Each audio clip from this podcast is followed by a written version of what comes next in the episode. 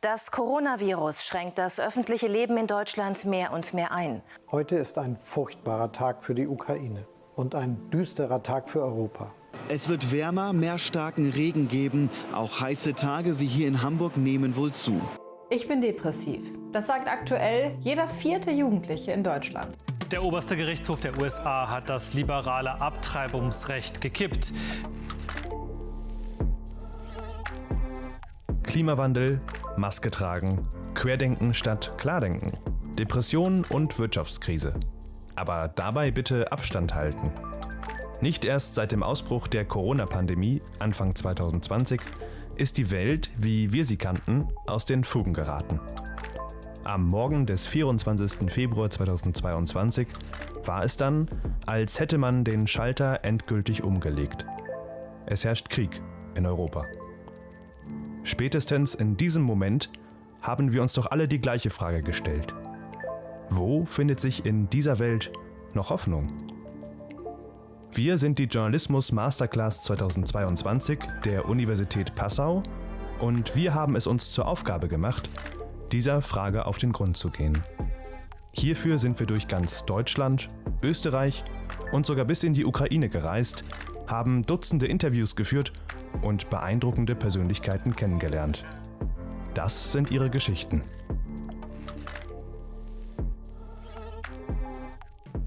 Die Ehe ist in die Brüche gegangen. Die Kinder sind aus dem Haus und man selbst bleibt alleine zurück. Nun ist Zeit im Überfluss da, doch niemand, mit dem man sie verbringen kann. Aber lohnt es sich im hohen Alter überhaupt noch eine neue Beziehung einzugehen? Sich nochmal neu zu verlieben? Hallo, ich bin Katharina und ihr hört Hoffnungsfunken.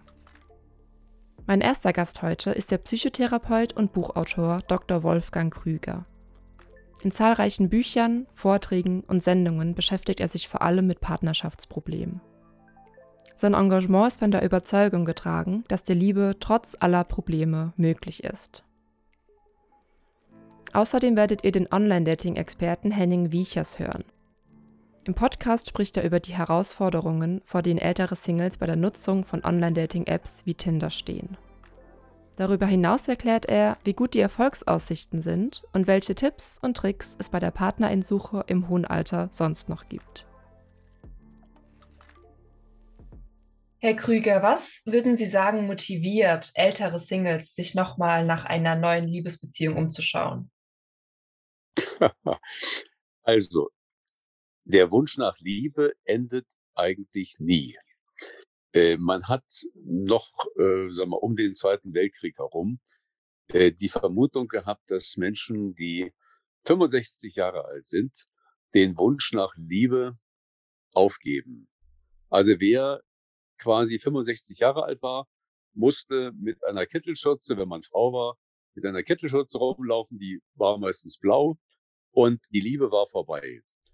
Es gibt aber eine wunderbare Geschichte von Garcia Marquez, die Liebe in Zeiten der Cholera. Und dort beschreibt er, dass man eigentlich erst im Alter richtig lieben kann, weil man sich dann kennt, weil man weiß, das Leben ist irgendwann zu Ende und man liebt dann mit einer richtig verzweifelten Entschlossenheit. Also er sagt, die Liebe ist nicht ein Vorrecht der Jugend, was man früher dachte, sondern er sagt, Liebe ist eigentlich ein Vorrecht des Alters. Und Liebe ist etwas, was uns jung erhält. Also wenn wir lieben, werden wir immer wie die Kinder. Und insofern ist Lieben etwas, was alterslos ist. Ob wir uns im hohen Alter überhaupt nochmal für eine neue partnerschaftliche Beziehung entscheiden, hängt dabei von einer Reihe unterschiedlicher Faktoren ab. Herr Krüger, inwiefern unterscheidet sich Dating im hohen Alter im Vergleich zum Dating in jugendlichen Jahren? Das kommt darauf an. Es gibt Menschen, die eine sogenannte kumulierte Enttäuschung haben. Also, die schon als Kind enttäuscht worden sind, die dann Beziehungen haben, wo sich die Männer gekümmert haben. Und irgendwann sagen die Frau mit 70 Jahren, jetzt ist aber Schluss, weil sie eine ganze Folge haben von Enttäuschung. Also gewissermaßen haben die Lebenserfahrungen, die Kindheitserfahrungen bestätigt. Und die hören dann wirklich auf.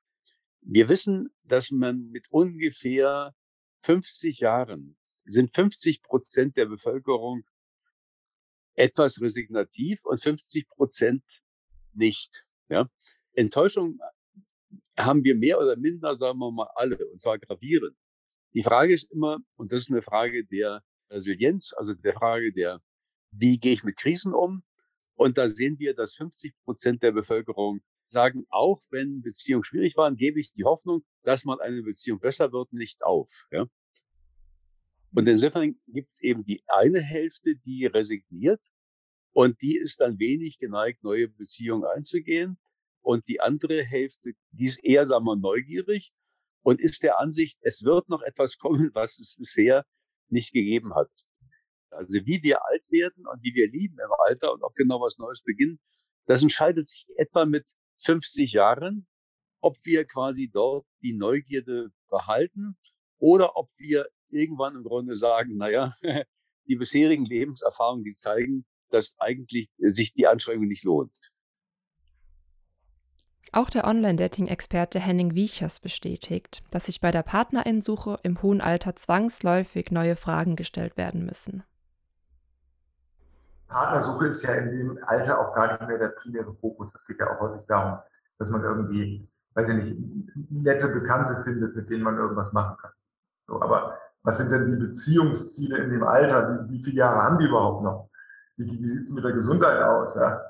Das sind ja alles so Fragen, die, die sich dann, äh, also, die sich dann total auf die Partnersuche auswirken. Viele Seniorinnen haben in der Vergangenheit positive Erfahrungen mit Beziehungen gesammelt. Doch wenn sie sich noch einmal neu verlieben wollen, bleibt die Frage, wie und vor allem, wo sie auf Partnerinnensuche gehen sollten. Herr Wiechers, wie realistisch sind denn nun die Aussichten von Seniorinnen über Online-Dating-Plattformen wie Tinder eine neue Partnerschaft zu finden? Es ist ja nicht ausgeschlossen. Ja, ähm, das Hauptproblem ist, dass ja die meisten Leute in meiner Generation gar kein Online-Dating machen. Ich sagen, es gibt 175-jährige Frauen in meiner Nähe. Davon sind ja wahrscheinlich nur drei beim Online-Dating. Ja, ich, ich muss mir die eigentlich woanders suchen. früher hieß es, das hat mir die Oma gesagt, äh, ja, die Kaffeefahrt. Ja, wo man irgendwo an die, an die Mosel gefahren wurde und dann gab es ein Mittagessen und irgendjemand hat Wärmedecken verkauft. Das war ja damals, hat die gesagt, die Oma, das, das war ja damals unsere Singlebörse. Ja, und eigentlich musste mit offenen Augen in der, in der Gegend rumgucken und äh, da auch Partner suchen. Was wären denn Ihrer Ansicht nach bessere Orte, an denen Senioren eine neue Bekanntschaft finden könnten? Ich meine, wenn du, wenn du jetzt einen Partner suchst, dann, äh, dann solltest du generell mit offenen Augen und Ohren durch, äh, durch die Weltgeschichte laufen. Und Gelegenheiten kommen hier und da und überall. Also warum sollte man sich jetzt auf, auf einen, auf den, den besten Kanal sozusagen fokussieren? Man macht ja keine Ahnung, wenn es regnet, dann äh, tinterst du und wenn die Sonne scheint, dann gehst du raus. Also das ist ja eigentlich, ist ja eigentlich logisch. Was wären denn bessere Orte, an denen Senioren neue Bekanntschaften finden könnten? Zum Seniorensport um die Ecke gehen, bei Reisen mitmachen, die, die für Senioren ausgeschrieben sind und da Leute kennenlernen. Ja, also ich würde da gar nicht, das, das Internet würde ich gar nicht so als erste Option wahrnehmen, sondern einfach gucken, was ist bei mir in der Gegend los, wo treffen sich da ältere Leute. Darüber hinaus erhofft sich ein Großteil der Seniorinnen von einer Liebesbeziehung im hohen Alter auch eine gesteigerte Lebensqualität. Herr Krüger, inwiefern beeinflussen dein Dating und Liebe die Lebensqualität bzw. die Lebenserwartung von Seniorinnen? Naja, entscheidend, ganz entscheidend. Äh, weil wir haben ja mehrere Phänomene. Erstens, die meisten haben keinen Beruf mehr. Das heißt, wir haben eigentlich eine Sinnkrise oder wir haben Defizite im Leben und wir müssen uns fragen, wie füllen wir das Leben aus? Das zweite ist aber, dass wir Lebensängste haben. Also sie haben bestimmte Krankheiten und sie fragen sich dann, wie können wir denn mit, mit der Angst, dass wir plötzlich schwerer krank werden, damit nicht umgehen können, äh, was machen wir damit? Sigmund Freud hat mal gesagt, die einzige Antwort auf die großen Lebensängste ist die Liebe wo wir das Gefühl haben, wir können uns jemandem anvertrauen, der kann zumindest einmal, auch wenn er uns nicht pflegt, sage ich mal, Händchen halten, uns beistehen. Und insofern ist natürlich die Liebe etwas, was das gesamte Leben ungeheuer bereichert. Und jetzt kommt noch ein Problem dazu. Wir haben in den letzten Jahrzehnten das Phänomen gehabt, dass zwei Drittel aller Pflegen, wenn Männer pflegebedürftig würden, zu Hause stattfanden. Und das große gesellschaftliche Problem, was wir haben, ist, dass es nicht genügend Pflegeeinrichtungen gibt, um überhaupt Menschen, die älter sind als 75, aufzunehmen. Und eine Antwort darauf wäre, äh, dass man eine Liebesbeziehung eingeht. Und die zweite Antwort ist aber darauf, dass man in dieser Liebesbeziehung relativ selbstständig bleibt. Also Freundschaften hat, Netzwerke, weil man, wenn man älter ist als 75, man kann heute nicht mehr selbstverständlich davon ausgehen, dass die Ehefrau einen pflegt, sondern wir müssen quasi ganz andere gesellschaftliche Modelle haben, um mit Krankheit quasi umzugehen. Und insofern ist Liebe tatsächlich eine Entlastung, aber wir dürfen nicht zu viel erwarten. Und wir müssen gucken, dass wir bestimmte Lebensängste, Klammer auf, Krankheiten etc. pp., die müssen wir auslagern. Und das ist der heutige Trend, dass wir auf der einen Seite romantischer werden, dass wir äh, von der Liebe viel erwarten und dass wir den Mut haben zur großen Liebe. Und das gelingt deshalb relativ gut, weil wir sehr viele Sachen auch auslagern. Also wir, wir erwarten von der Liebe nicht mehr alles, sondern gleichzeitig erwarten wir, dass der Betreffende eigene Lebensziele hat, eigene, eigene Lebensprojekte, die er verwirklicht und dass er daneben auch noch Freundschaften hat. Und dieses drei zusammen, das ergibt dann eigentlich das Gelingen der Liebe. Also, was können wir hieraus mitnehmen? Auch im hohen Alter spielt die Liebe eine entscheidende Rolle. Sie lässt uns wieder jung fühlen und steigert die Lebensqualität.